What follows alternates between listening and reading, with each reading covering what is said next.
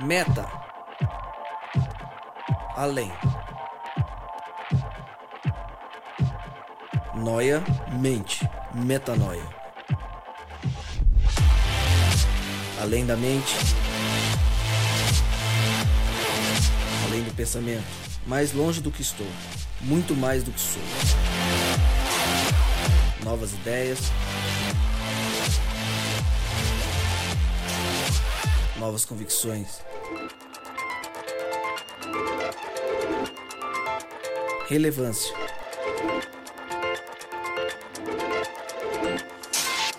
Plenitude. A busca pelo ideal.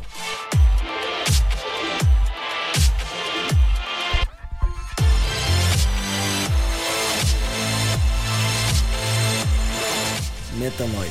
Expanda sua mente. Seja muito bem-vindo, muitíssimo bem-vindo a mais um podcast Metanoia. Começamos agora o podcast Metanoia número 64. É isso aí. Hoje é a 64 vez que você ouve eu dizer que meu nome é Lucas Vilches e estamos juntos nessa caminhada. Lembrando você que toda terça-feira um novo episódio é lançado e você pode acessar todos os nossos conteúdos direto lá no nosso website portalmetanoia.com. Ele está me olhando com um olhar. é, como que eu descreveria esse olhar? Um olhar 43? É um olhar, um olhar discípulo. um olhar de discípulo. Bom, Esse, esse é o olhar discípulo. lindo, um olhar compenetrado. Esse é Paulo Pessoa, ó Pipo. É, já, já é um, um, um membro fixo do nosso time, Já, praticamente. já, praticamente, né? Eu tô passando essa fase aí de aprovação aí, vamos ver se eu consigo. Muito boa noite, bom dia, dependendo de onde você está escutando aí, no seu carro, de manhã, ao acordar ou à noite. É, espero que a gente consiga refletir um pouco do, do conhecimento e amor de Cristo nesse podcast. Ó, tá. E tá melhorando, tá, não tá, mano? Tá melhorando. Cada é porque ele sabe dia- que, que a prova tá chegando a prova final, né? Brincadeira. E ele Pipo. tá solteiro, né, mano? Tá solteiro. Tá solteiro. Já. Tá à procura E- de um e- grande e o- amor. E o podcast Metanoia tem ido mensalmente no Conexão Jovem da TV Novo Tempo. E a gente esteve lá há alguns dias. E o Pipo foi pela primeira vez na televisão e apareceu lá falando bonito. Quem sabe, né, Pipo? É, o Pipa, cara, ele é o cara. Tá e louco. ele ao meu lado, Rodrigo Maciel. Tá tranquilo, Rodrigão? Muito, muito tranquilo, graças a Deus. Voltei de um final de semana excelente agora. Com uma pausa aí para poder descansar um pouco a mente, o espírito, o coração, acalmar um pouco os ânimos. Foi muito bom. E eu espero que algumas experiências que a gente acabou tendo nos últimos dias aí possam contribuir para esse para a gravação desse podcast, que com certeza tem o objetivo de expandir a nossa mente e expandir a sua mente também que ouve a gente. Boa. A gente resolveu falar sobre fé. E aí, antes de, de qualquer coisa aqui, queria que você falasse, ó, em poucos segundos, por que, que a gente resolveu falar sobre fé? Legal. É, a gente. Você deve se lembrar, você que acompanha a gente, a gente gravou um podcast sobre crise de fé, alguns. Metanoia 23 foi. Metanoia 23, faz quase 40 Que isso, parece que foi ontem, né? Parece que foi ontem, Lucas. Você foi 40, 23, eu falei, nó. E, e a gente acreditou que naquele momento, né, o foco principal era a gente lidar com as nossas crises, né, é, de fé. Mas agora a gente tem um objetivo de conceituar um pouquinho mais a fé, para que de alguma forma a gente perceba se o que a gente está vivendo na vida cristã hoje, se o que, que a gente está praticando nas nossas comunidades, nossa, na nossa vida pessoal, no trabalho e onde, onde quer que a gente pise, é, se é- o que a gente está vivendo é fé mesmo ou é algum outro tipo de coisa. Boa, boa. Então tá explicado o motivo pelo qual a gente escolheu esse tema. E como o Rodrigo já antecipou, a gente vai conceituar o que a gente entende por fé. E no próximo episódio, no Metanoia 65, então já fica o convite, já fica a deixa para você não perder de maneira alguma o próximo episódio. A gente vai entrar no que é a prática da fé. Depois de entender o que é a fé, o que, que essa fé faz na minha vida. Para que, que serve a fé? Então a gente vai falar do motivo pelo qual eu tenho fé, para que, que serve essa fé no próximo episódio. Hoje a gente foca em conceituar essa fé, entender o que realmente ela é na nossa vida. Indo já então no que é essa fé, eu fui atrás da origem da palavra e o que significa a palavra fé também no dicionário. A origem da palavra fé vem do latim fides, que significa confiança, crença, promessa e juramento. No dicionário, então, o que vem do senso comum, o que as pessoas acreditam, diz que a, que a fé é a adesão absoluta do espírito àquilo que se considera verdadeiro. Então é você crer absolutamente em algo, resumindo. E aí, disso já vem uma pergunta que é a, a chave que a gente precisa usar para destravar tudo que a gente tem na cabeça muitas vezes. Porque se você une a origem da palavra e essa percepção do senso comum, que é o significado que traz o dicionário, vem aí um primeiro desentendimento. E aí quem está em casa fala, mas por que desentendimento? Porque essas duas conexões que a gente fez agora mostram que, na verdade, fé é crer, fé é acreditar, é crença. Mas a gente vem hoje para expandir esse significado, porque o que a Bíblia traz é que fé não é simplesmente crer, fé é conhecer, é confiar. É isso mesmo? É por aí o caminho para a gente começar a entender realmente a profundidade dessa palavra fé?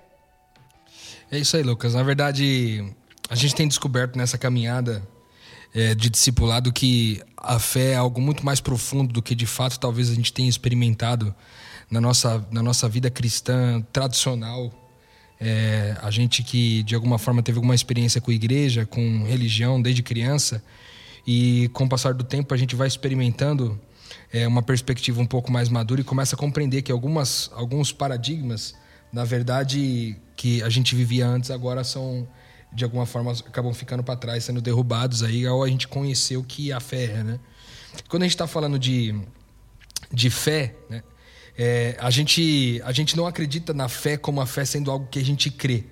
Porque até mesmo tem um texto bíblico que diz que até, até os, os espíritos maus, os demônios, creem em Deus, né?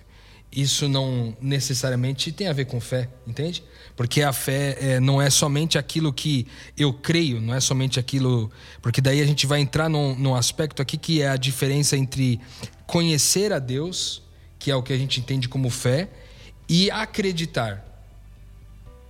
Porque também no nosso idioma também é um pouco complexo, né? de crer e acreditar parece ser basicamente a mesma coisa, né? Mas é, muita gente na verdade acaba acreditando em Deus do que de fato conhecendo a Deus. Porque a gente fala assim, não, mas então a fé também não tem a ver com confiar, né? A gente até falou isso no, do, sobre essa questão de conhecer e confiar no, no, no podcast de crise de fé. E só trazendo à tona aqui novamente agora para lembrar que você só consegue confiar plenamente em alguém que você conhece. Perfeito. Então, essa, essa a fé, segundo o nosso entendimento, é, é biblicamente falando, quando a Bíblia diz assim que a fé vem pelo ouvir e o ouvir da palavra de Deus, ou seja, é conhecer a Deus de tal forma que eu sou presenteado com essa fé, sabe? Quando, quando a gente a, a Bíblia diz é, também pra gente que essa fé é um dom de Deus, né? É Ele que é o autor e o consumador da nossa fé. Então ele nos dá de presente é, para todo, dá de presente a todos aqueles que buscam. Buscai né? e achareis, né? batei e abrir-se-vos-á. Ou seja, para todo aquele que busca genuinamente conhecer a Deus é, e se relacionar com Ele, ele presenteia com a fé, né? de uma certa forma. Legal. Oh, deixa eu só é, usar o que você está falando, só, só para abrir um, um parênteses e, e, dar um passo. Na verdade, é para entender um pouco do, desse conhecimento. Então a gente já é, cria essa noção prim, primária agora, primeira, de que fé é conhecer quem Deus é. E aí eu faço uma pergunta para vocês. Como que eu conheço a Deus? Qual que é a minha caminhada ou de que forma, o que eu preciso fazer? E talvez tenham vários insights para a gente trazer aqui. O, qual que é a maneira pela qual eu consigo me aproximar para conhecer realmente a Deus, para então ter essa fé que a gente está falando? É, esse assunto fé, conhecer a Deus, são assuntos que é, a gente tem alguns vislumbres assim pelo que a Bíblia fala, né? E a gente tenta explicar alguma coisa, mas é sempre algo que a gente nunca vai conseguir chegar, colocar num tubo de ensaio e dizer assim exatamente o que é, né? É, mas assim, a gente consegue ver que conhecer a Deus é, vem de uma certa comunhão com Deus, que pode ser de vários aspectos, né? Você vê que Jesus, por exemplo, ele tinha uma comunhão com Deus perfeito, ele estava sempre em comunhão com Deus. E entre as coisas que ele mais fazia, orar. Ele orava muito. Assim, ah, Jesus tá. Jesus é Deus, ele. Meu, como é que ele. Por que, que ele precisa orar tanto? Isso já mostra a carência nossa é, em relação à oração para se conectar a Deus. É, e mais a isso, conhecer a Deus é viver a nossa vida aqui na Terra numa perspectiva é, de discípulo de Deus, uma perspectiva de Deus. Então, assim, é olhar o mundo sobre essa perspectiva. E a partir daí, é, você vai tentando encarar essa realidade, tentando aprender com, a, com essa realidade no dia a dia, os conceitos que Deus traz e, e, ensina na Bíblia, por exemplo. Eu acho que tem muito a ver com isso também. É, não tem como você tirar desse conhecimento a oração nem a leitura da Bíblia. Porque é através da, da leitura da Bíblia que Deus se revela pra gente, o caráter dele é, e como que é, ele agiu aqui quando ele estava na Terra, enfim. Então, assim, eu diria que dois princípios interessantes que não tem como sair, eu não consigo falar assim, ah, não, para mim é um pouco diferente. Beleza, cada um tem a sua maneira, mas assim, oração e leitura da Bíblia, da Bíblia são primordiais. É lendo a Bíblia que a gente tem o conhecimento é, teórico, até que complementa esse conhecimento de vivência com Deus.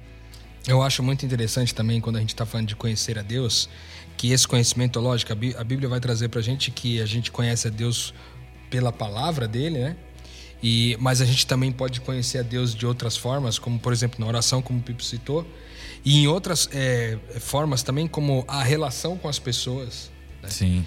A experiência que a gente tem com a natureza a gente pode perceber detalhes a respeito desse Deus, que é um Deus criador, um Deus caprichoso, um Deus de amor, um Deus que se interessa pela, pelo, pelo sistema é, animal como um todo, vegetal como um todo, né? o isso, né? ecossistema né? que funciona com a abelha saindo, deixando o pólen num lugar, tirando de um lugar e deixando em outro, polinizando, né? vamos dizer assim. Deus é. fala em Romanos, até, até só um parênteses, ele fala até isso, que todo mundo conhece a Deus pela natureza, né? Que é o mesmo se você nunca é, acessou a Bíblia, enfim, você, as pessoas têm a oportunidade de conhecer a Deus através da natureza. E a Bíblia diz também que é, a Bíblia tem um texto que diz assim que essa é a vida eterna, que conheçam a Deus o Pai e ao Filho a quem Ele enviou. Esse é o que o texto bíblico diz. Então, é, a, quando a gente fala de eterno, tudo aquilo que é eterno é tudo aquilo que sai nessa perspectiva mais metafísica, é, né? Metafísica. Ou seja, é uma questão, quando a gente está falando aqui de fé ser algo que é a certeza daquilo que a gente não vê, né? é a prova das coisas que não se podem tocar, que não se podem ver, é, é, é a gente está transcendendo a questão do que, que a ciência ou a limitação humana, do conhecimento humano, pode trazer para a gente de convicção a esse respeito. Então, quando a gente fala de fé, a gente está falando dessa fé, de conhecer é, conhecer a Deus dessa forma metafísica, não somente do ponto de vista do texto, tão somente, entende? No, é, e aí tem esse lance é muito forte para nós, porque quando a gente fala de conhecer a Deus, então a gente fala de oração, a gente fala de palavra, a gente fala de relação, a gente fala de natureza, a gente fala dos astros. É? Porque, por exemplo, tem pessoas na história da humanidade que nunca tiveram acesso a uma Bíblia. Pessoas que moram nesse momento, nesse exato momento, existem pessoas que moram dentro do mato, cara, que nunca vão ter acesso a uma Bíblia. Vão morrer sem ter acesso à Bíblia. Ou seja, Deus de alguma forma se manifesta para essas pessoas e essas pessoas têm o conhecimento de quem Deus é, mesmo que não sendo através da palavra dele, que foi uma das principais revelações que ele deixou. Então, de diversas formas nós conseguimos conhecer a Deus. Agora, de fato, é, é, o, o, ponto importante está que conhecer a Deus, é, a gente às vezes faz uma separação onde há uma dicotomia. Quando a gente fala, por exemplo, em conhecer a Deus ser só a questão intelectual, isso é incompleto. Porque isso é um, é um pensamento muito ocidental. O oriental pensa diferente. Tudo aquilo que você diz, você é coerente com o que você diz. Tudo aquilo que você conhece, você é coerente com aquilo que você conhece. Então, conhecer a Deus é também não somente entender quem Ele é, mas entender quem que, quem que você é a partir disso. E ao conhecer quem você é a partir disso, você entender que existe um propósito para você no mundo e você vive na prática daquilo, daquele com quem você se relacionou e conheceu. No caso, nós estamos falando aqui da família de Deus, Deus Pai, Deus Filho, Deus Espírito Santo e todos nós da sua família. Então, de uma certa forma também o conhecer a Deus também passa por esse por esse aspecto, né? De pôr em prática aquilo que se conheceu a respeito de Deus, né? Não tão somente contemplá-lo, mas também praticar o que ele o que ele eventualmente pratica. Legal. Quando eu conheço a Deus, eu passo a ter o. ou busco ter o entendimento, o entendimento completo de quem Deus é, quem eu sou nele, quais os meus propósitos aqui nessa minha caminhada nessa terra. E aí tem muita gente que escreve, fala, virou quase que um jargão popular que a fé é cega. E que ter fé é se jogar no escuro sem ter certeza do que vai acontecer. Isso não faz o menor sentido, então, né? É, até pelo que a gente está falando assim, essa fé, ela está muito relacionada ao conhecimento de que a gente tem de Deus. E é um conhecimento, até como o, o Rodrigão falou, que não é um conhecimento só teórico. É, tem também esse conhecimento teórico de, de conhecer o que Deus nos revelou na Bíblia. É, mas também tem a parte do conhecimento da vivência com Deus, né? Quanto mais você convive do, com Deus, é, vê os frutos disso na sua vida, é, vê na prática quais o que, o que acontece quando você se relaciona com, com Deus, a paz que isso te traz. É, até o C.S. Lewis fala que é, ele sente um desejo, é algo do tipo, eu não lembro exatamente a frase, mas ele fala algo do tipo que é, ele sente desejos que coisas aqui na Terra não explicam. Então parece que ele vem de outro mundo. Então assim, essa essa essa vivência com Deus, ele, ela, ela faz com que você conheça Ele melhor e fortaleça a sua fé digamos assim, né? E quanto mais você convive com Deus, quanto mais comunhão, é, menos você oscila também, né? Eu acho que vocês até conversaram no podcast é, 23, né, que vocês falaram, é, sobre essa oscilação, enfim, que não é muito o foco, mas, é, mas é algo que é, esse, essa vivência traz pra gente também, essa falta de oscilação. Rô, em Hebreus 11:6 diz que sem fé é impossível agradar a Deus é impossível agradar a Deus porque o sonho dele é que a gente conheça ele de verdade? Exatamente. Tanto que a gente falou aqui sobre o texto que fala que a vida eterna é essa. Ou seja, entrou na vida eterna quem está no processo de conhecer quem Deus é e, quem, e conhecer o Filho, né? E quem nós somos, enfim, o conhecimento da família, né? Vamos dizer assim. Eu acho muito legal esse texto, cara, porque ele tem, ele tem uma aplicação muito humana. Uhum. Vamos supor, você vai. Chegou o aniversário da, do seu cônjuge uma pessoa que você gosta muito. E aí você quer escolher um presente para dar para essa pessoa.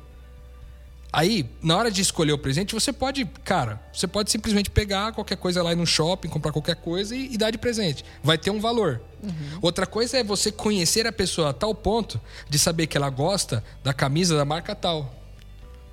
Que ela gosta do tênis da marca tal. Então, quando ele fala assim, é impossível agradar a Deus, é porque é, também é impossível agradar de maneira intensa e plena, como poderia no seu ápice agradar as pessoas, sem antes conhecê-las.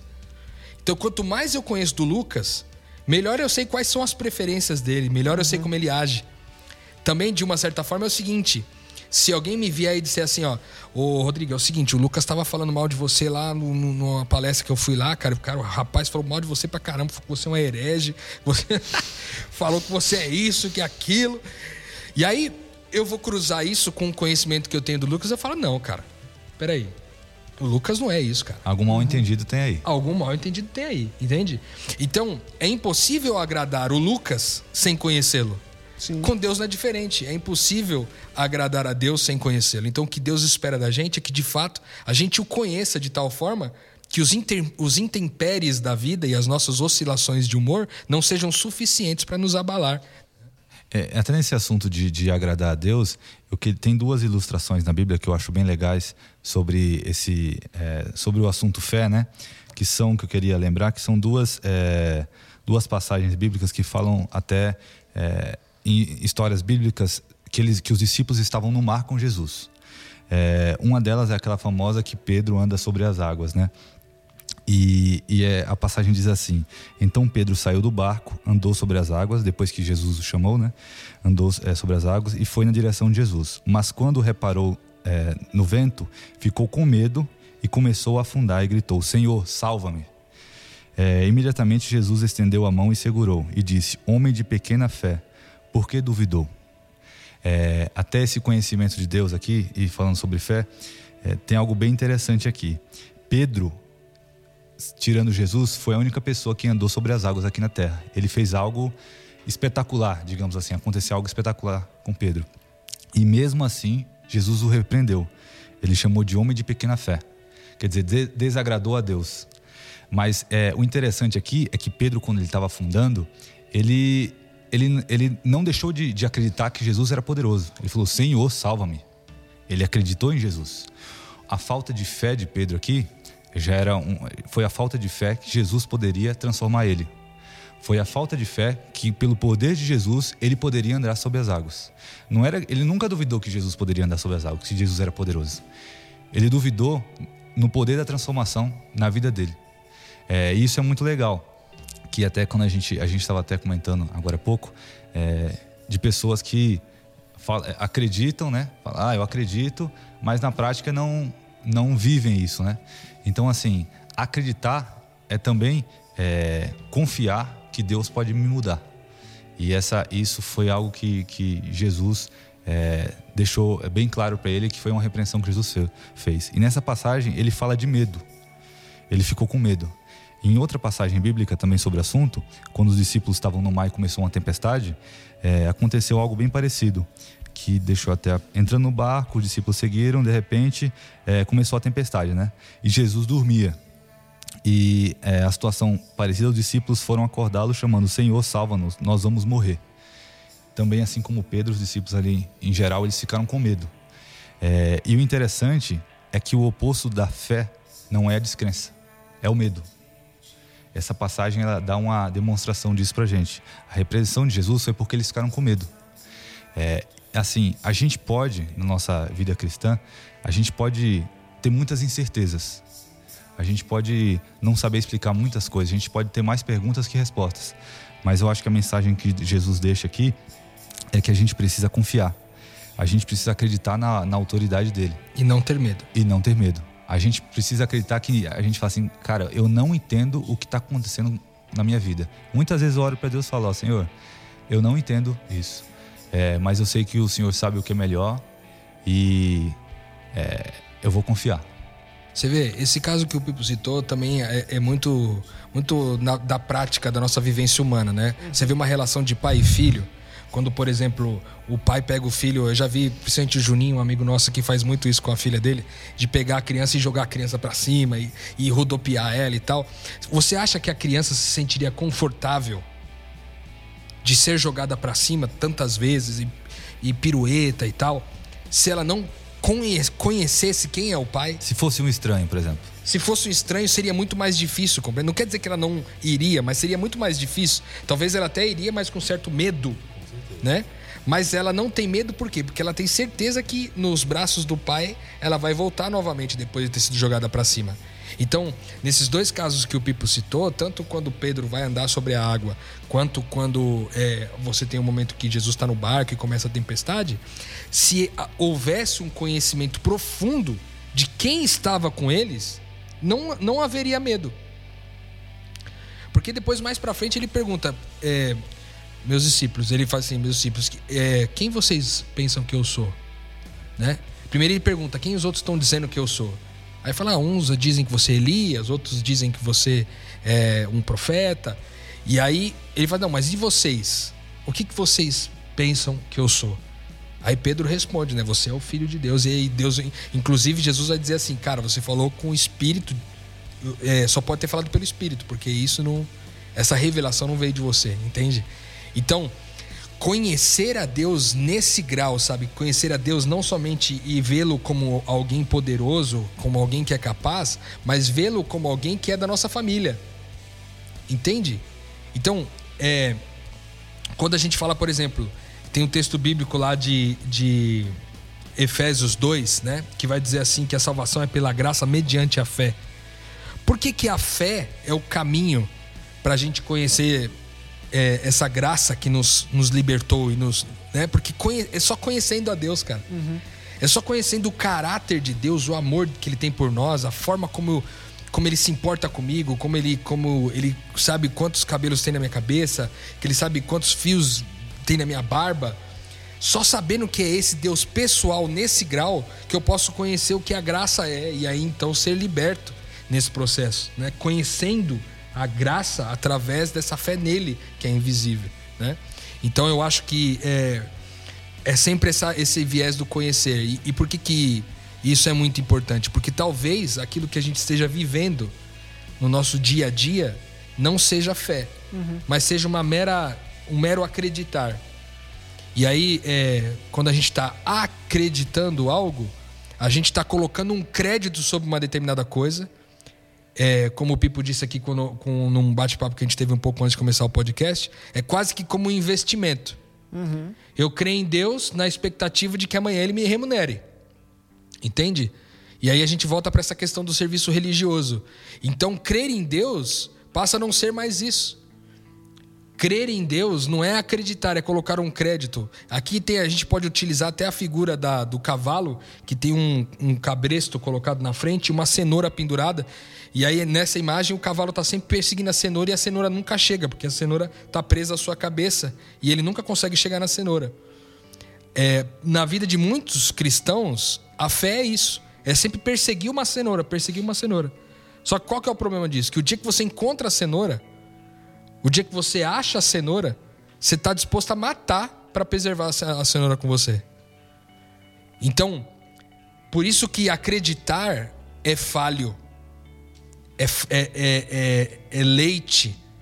Nesse, é, é um alimento de leite nesse, nesse processo espiritual, não é um alimento sólido. Acreditar que Deus existe, os demônios também acreditam.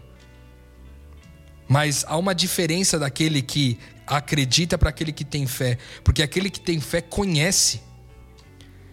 Então, meras. E quem conhece confia. E quem conhece confia. Meras teorias não são suficientes. Uhum. Meras teorias sobre o Lucas não são suficientes para deixar meu coração de amar o cara, porque eu conheci o cara. Então, por mais que as pessoas digam mal a respeito do Lucas, ou que tenham ótimas teorias a seu respeito, eu vou dizer, não, cara, o Lucas é meu amigo. Porque eu conheço cara. E é isso que Deus espera da gente nesse processo de fé. Eu li uma história que talvez você já tenha ouvido falar e talvez você que está ouvindo a gente também conheça, mas é interessante trazer ela aqui porque é uma ilustração é, que faz todo sentido e ela vai alinhar com o que vocês estavam falando e dar o gancho para a gente é, pular para a próxima pergunta aqui, que é o seguinte: aquela história de um malabarista que andava sobre as cataratas do Niágara e uma série de pessoas, multidão assistiu o cara e o cara atravessava aquelas cataratas em cima daquele abismo monstruoso e o cara sem nenhuma ajuda tecnológica, nada, o cara se equilibrava e atravessava aquilo. E ele voltava pela corda e ele perguntava para a multidão, multidão aplaudindo ele, fazendo um alvoroço e perguntava assim: "Vocês acreditam que eu posso fazer a mesma coisa agora com um carrinho de mão, com uma pessoa sentada dentro?" E todo mundo, certeza, você, lógico que você consegue, vai lá, e todo mundo aplaudindo. E ele vira e fala assim: então tá, então eu preciso de um voluntário agora. E aí ninguém, ninguém fala nada, um silêncio absoluto. Todo mundo acreditava naquele cara, mas ninguém confiava nele. E a fé é confiar. O cara que tivesse fé nele ia entrar no carrinho de mão. E muitas vezes a gente não entra no carrinho de mão de Deus. E aí a pergunta que eu faço é: é possível e existe, existem cristãos que não têm fé? Essa é a pergunta. Cara, essa é uma boa pergunta. Eu creio sinceramente que se a gente for na raiz da palavra cristãos e a gente já entendeu que essa raiz significa pequeno Cristo, eu creio sinceramente que não é possível haver cristãos sem fé. Agora, é possível haver meros crentes ou membros de igreja sem fé. sem fé. Isso é possível ter com certeza. E eu diria isso porque, num geral, essa é a grande razão pela qual o cristianismo é, é uma religião que no mundo inteiro, principalmente na Europa, já, já tem caminhado praticamente que a zero. Né? É, o, o lugar onde foi o berço do evangelho, hoje está se tornando o lugar onde as igrejas se tornaram museus. Nos Estados Unidos, se você vê as estatísticas das pessoas que são naturais dos Estados Unidos, nascidas lá, já existe um grande decréscimo em relação é, a, a, a, antigamente, né, os Estados Unidos sempre foi um país muito, muito cristão, né? Uhum. E há um decréscimo muito grande. E agora na América do Sul a gente também tem experimentado é, uma, des uma desaceleração desse crescimento, né? Então por quê? Porque é, as pessoas no geral olham para nós hoje e não veem sentido, não veem relevância na nossa vida.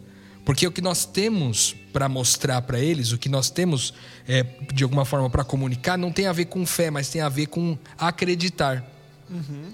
Então, a gente se reúne como comunidade e a gente canta, a gente louva e etc. E a gente fala de Deus e a gente tem bons argumentos gerados é, por causa da Bíblia, que afinal de contas é uma excelente fonte de argumentos para diversos assuntos. A gente tem resposta para tudo, a gente consegue é, trazer é, resposta para questões existenciais, a gente consegue trazer respostas para questões práticas da família, do dia a dia, para o casamento, para várias outras coisas. A gente tem bons argumentos, só que isso não muda a nossa vida. E essa é a grande diferença de acreditar para ter fé. E por isso, respondendo a sua pergunta, é sim possível que existam muitos membros das nossas comunidades cristãs por aí que não têm, não têm fé, que não sabem o que a fé é ainda. Porque acham que a fé, e de alguma forma, é esse processo de crer em algo que amanhã serão remuneradas a seu favor. E, e a fé que nós estamos falando aqui é uma fé que é mais madura.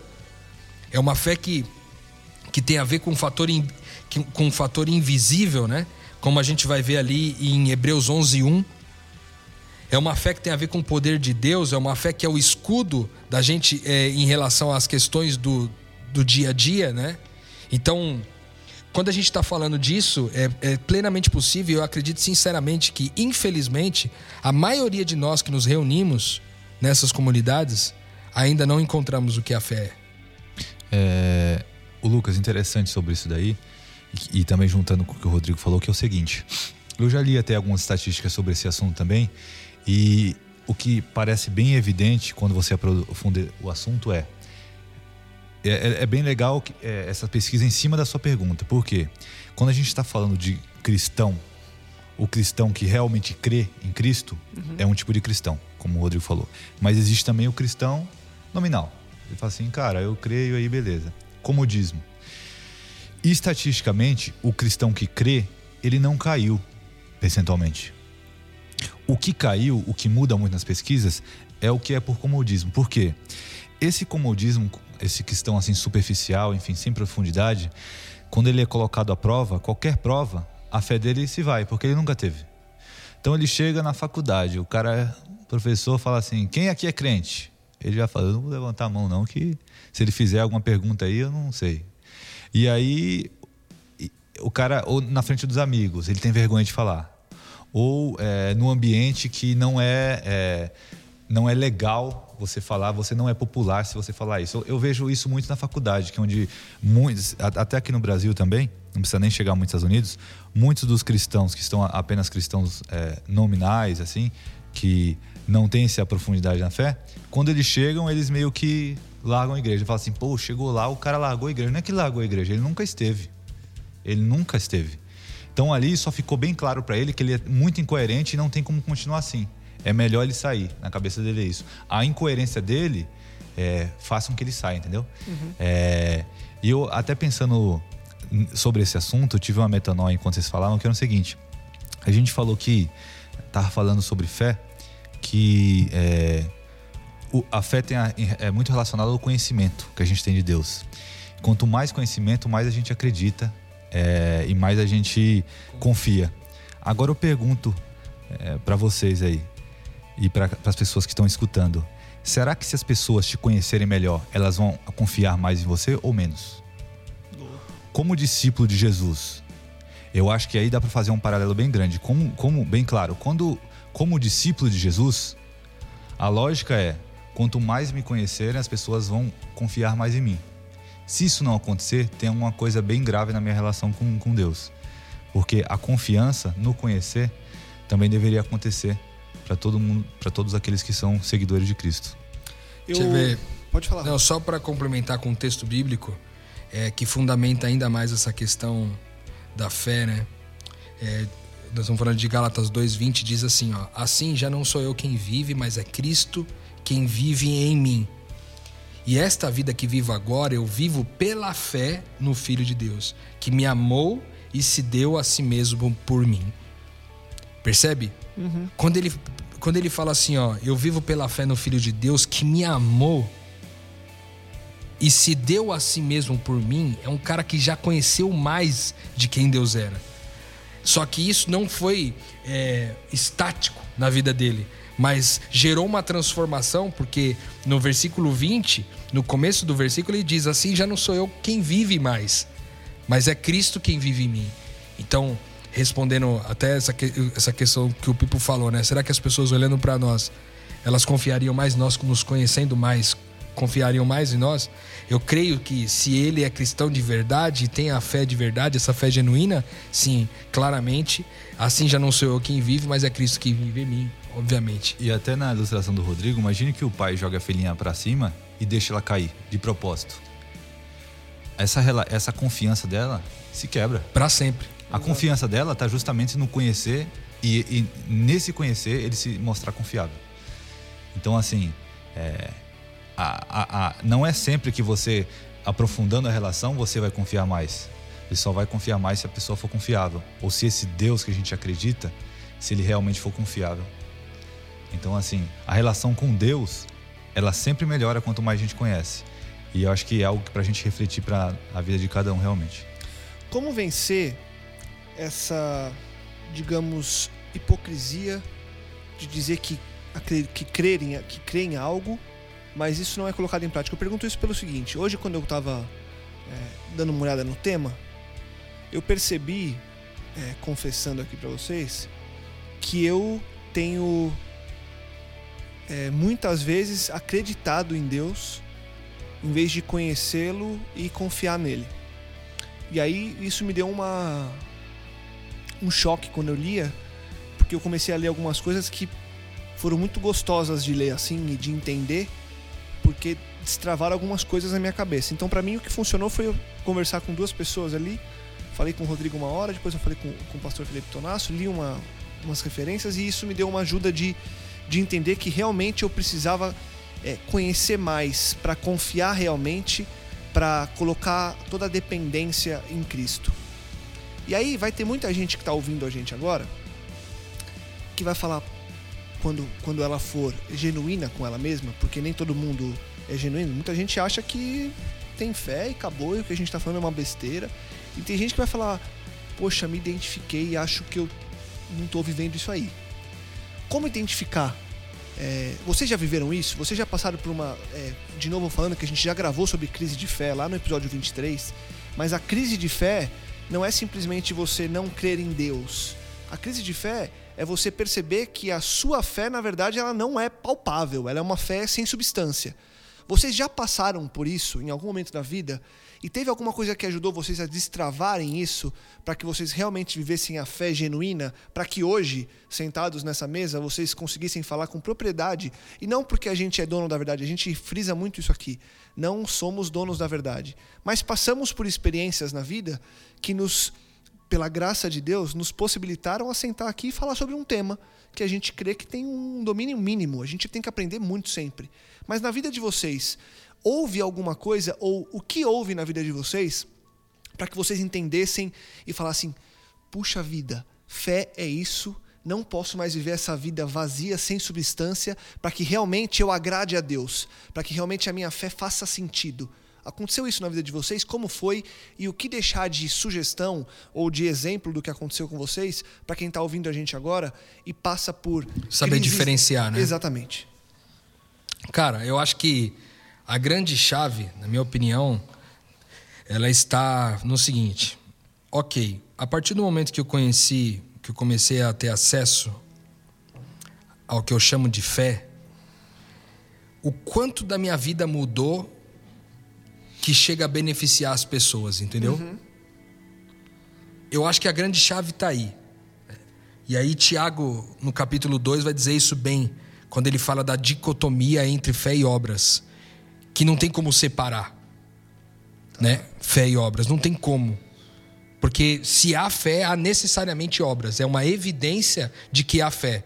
Sim. Obras é uma evidência que, que há fé. Então, se eu percebo que nessa minha busca, nesse serviço religioso, seja dentro de um prédio de uma comunidade, dentro da minha casa, se isso, tem, se isso não tem me feito menos egoísta, se isso não tem me feito é, pensar mais no outro, é muito provável que o que eu tenho experimentado não seja fé, mas seja acreditar. Porque quando ainda tem a ver comigo, é acreditar. Quando tem a ver com outro, é fé. Então eu acho que a grande diferença está aí. Na minha vida, falando particularmente agora para responder sua pergunta de maneira completa, Lucas. Durante muito tempo, eu fui um cara que buscava Deus e eu conhecia muito a respeito da Bíblia em relação ao que eu via por aí. Conhecia as histórias, conhecia praticamente todas as histórias do, do Velho Testamento. Eu era um cara que desde criança sempre gostei muito. Só que isso nunca me fez alguém melhor diante das pessoas, entendeu? Uhum. Muito pelo contrário, sempre me fez alguém é, ainda é, mais egoísta, porque eu queria buscar a Deus para que de alguma forma eu, eu fosse abençoado, para que de alguma forma essa, esse Deus me reconhecesse e ao me reconhecer eu não nenhuma enchente me pegasse, que eu não eu não tivesse meu filho não tivesse febre, que eu, que eu durante o meu minha vida profissional que eu não ficasse desempregado, que eu não perdesse um cliente. Eu achava que a relação se baseava nisso daí. Então, se eu fizer tudo aquilo que Deus está pedindo para mim, para fazer, se eu ler todas as histórias que Ele mandou eu ler, então pode ser que, que ele, vai, ele vai me cuidar de mim desse jeito. De forma que não vai acontecer nada de ruim na minha vida. Só que aí você começa a tomar as decepções. E cair várias vezes. E aí esse crédito que eu esperava, ao acreditar, ao colocar um crédito sobre Deus, ao esse crédito não ter voltado, eu me frustrei. E aí eu percebi que a vida cristã era muito mais do que mero conhecimento do que é, das histórias da Bíblia, o mero conhecimento do, dos, das coisas que Jesus falava, mas que aquilo que ele fez, aquilo que ele viveu, pode fazer sentido na minha vida, pode me transformar. Como o Pipo disse, do Pedro que está lá esperando Jesus, e aí Jesus manda ele andar, e ele no caminho titubeia porque ele não tem convicção que Jesus poderia transformá-lo a tal ponto de permitir que ele caminhasse sobre as águas.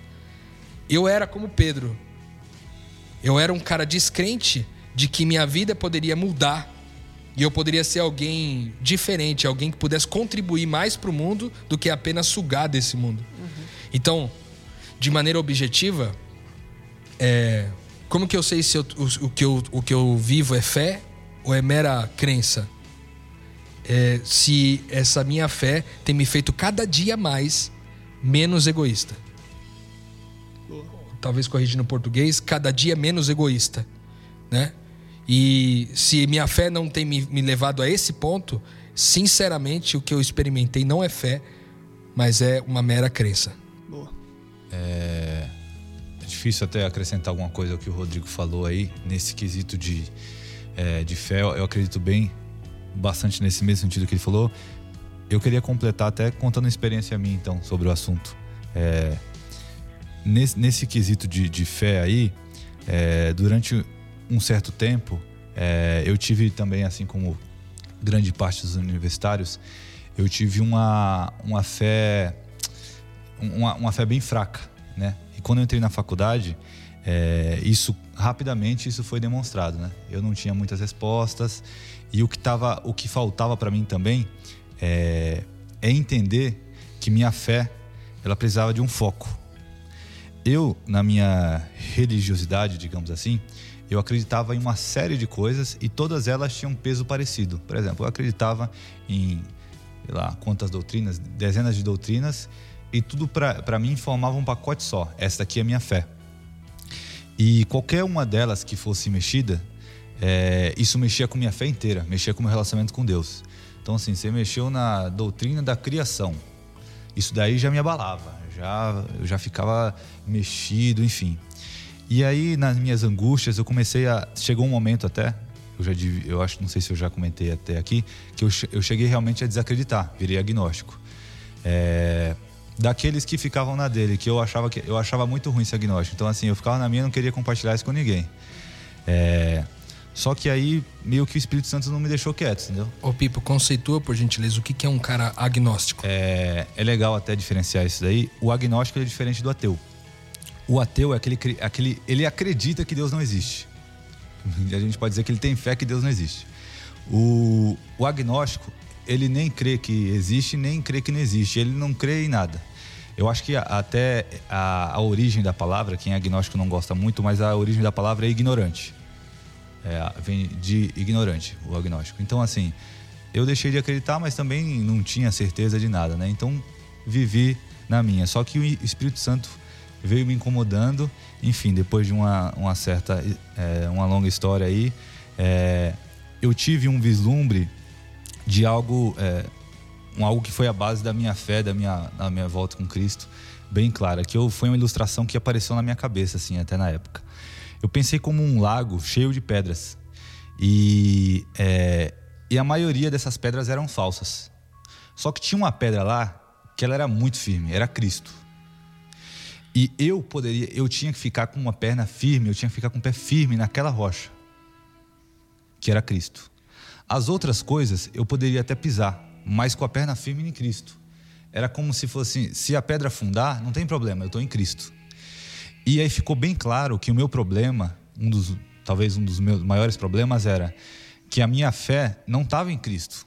Estava em todo um pacote religioso, de um monte de crenças, um monte de coisas que nada daquilo eu, eu tinha nem conhecimento, nem entendia, nem, minha, nem profundidade, nem nada. Não estava numa pessoa, estava numa teoria. Numa teoria. E quando eu entendi que minha fé deveria se basear em Cristo, e nesse Cristo real, de eu confiar nele, e qualquer outra coisa para mim é insignificante comparada com isso, isso fez toda a diferença para mim. Então, essa ilustração que surgiu na minha cabeça naturalmente na época, ela faz um sentido enorme para mim até hoje. A minha fé é baseada em Cristo.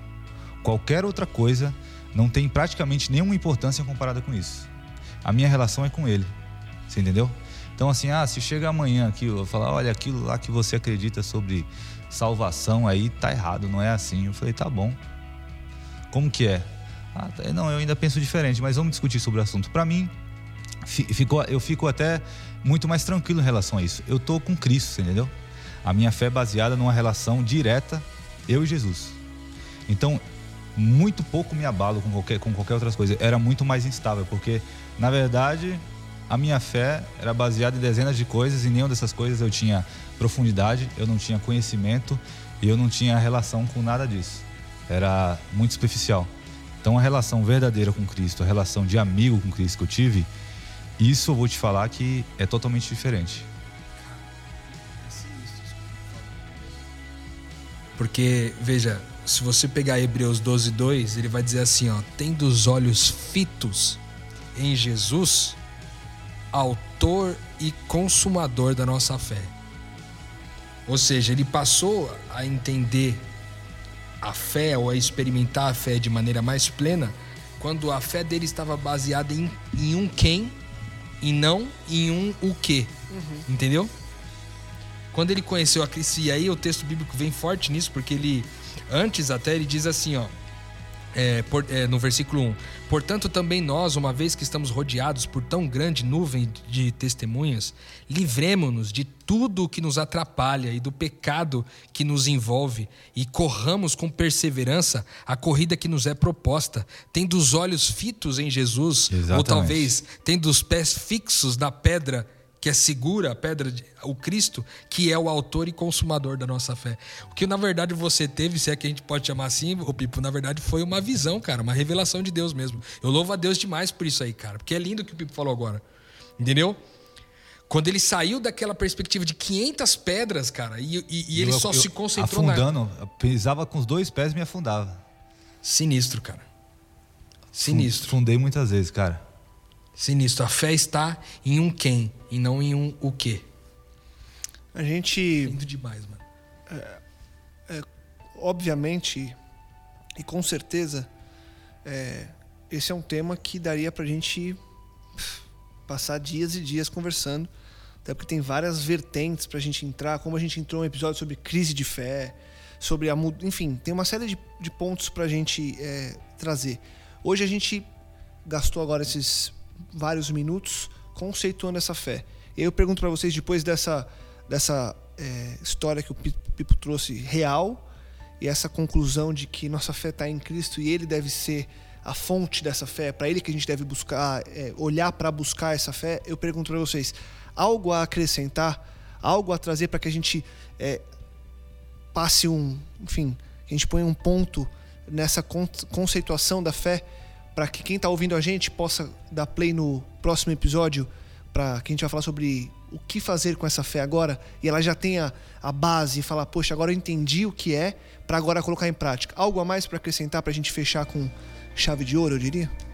Cara, eu diria só o seguinte: é, que você passe a ver tudo que você ouve e tudo que você lê a respeito de fé, que você passe a ver a partir desse ponto de vista, que o, que o Pipo teve uma visão ao ver essa pedra fixa e rígida e, e firme, fiel, que ele poderia pisar seguramente que era Cristo. É, olhe a partir dessa perspectiva. O Pipo mudou a, a, a, o entendimento sobre fé dele quando ele começou a se relacionar com alguém e não com o que. Então, se você for procurar é, os textos bíblicos a respeito de fé, você vai encontrar Hebreus 11, Tiago 2, Efésios 2, Hebreus 11, de, novo já falei Hebreus 11, 2 Coríntios 5, Gálatas 2, é, Mateus 17, é, versículo 20, ou Mateus 21, 21, Mateus 9, 2, 1 João 5, 4, 1 Coríntios 2, 5, Efésios 6, 16, Tiago 2, 17 a 26, Lucas 17, 5, Hebreus 12, 2, enfim, tem uma lista de textos bíblicos que você pode procurar a respeito da fé, mas olhe para os textos com essa perspectiva, que a fé é o conhecimento que eu tenho de quem Deus é, o conhecimento dessa relação, esse relacionamento que eu tenho com alguém e não com o que. E aí você com certeza vai ter uma perspectiva mais robusta é, com relação ao que a fé é. A gente buscou nesse podcast conceituar, né? No próximo podcast a gente vai falar um pouco sobre como colocar isso na prática, como que a gente evidencia pra, na prática como fazer isso. Mas se eu pudesse deixar as últimas palavras, isso. Leia esses textos que eu citei, volte um pouco aí o podcast. Você vai ter, a gente não tem tempo aqui para falar de todos os textos bíblicos. A gente talvez tenha citado alguns deles, mas é, volta um pouquinho o áudio aí, pega aí a sua Bíblia, lê texto por texto e olha para o texto bíblico com essa perspectiva. E em nome de Jesus, eu espero que ao, ao virar essa chave, ao ter essa metanoia né, a respeito da fé, que fé não é acreditar, mas é conhecer, fé não é, é confiar primariamente, mas é conhecer primariamente. É, eu tenho certeza que você, a partir de hoje, é, vai experimentar uma coisa que que certamente vai te deixar menos egoísta e vai te deixar mais parecido é, com a família de Deus, que é essa família que a gente se entendeu como pessoas adotadas no processo aí. Boa. Minha contribuição é dizer amém. Amém? Então, boa. Então, para você, já fica o convite para que você espere ansiosamente pelo próximo episódio, que a gente vai falar sobre o serviço dessa fé, para que, que realmente serve entender tudo isso sobre a fé. Então, é, volte aqui conosco, compartilhe esse episódio, faça com que mais pessoas também possam expandir a mente. E se ficou alguma dúvida, se você não conseguiu anotar os textos do Rodrigo, se você quer mais textos, quer mais explicações, mande e-mail para a gente, podcastmetanoia.gmail.com e já fica a promessa aqui que no próximo episódio a gente volta para falar sobre para que serve a fé, para que, que serve você fundamentar a fé e entender o que Deus quer de você. Enfim, no próximo episódio falaremos disso. Por enquanto, ficamos por aqui, continuando a promessa de que é, queremos, semana após semana, expandir a mente com a graça de Deus e para a glória dele sempre. Voltamos no próximo episódio. Metanoia, expanda a sua mente.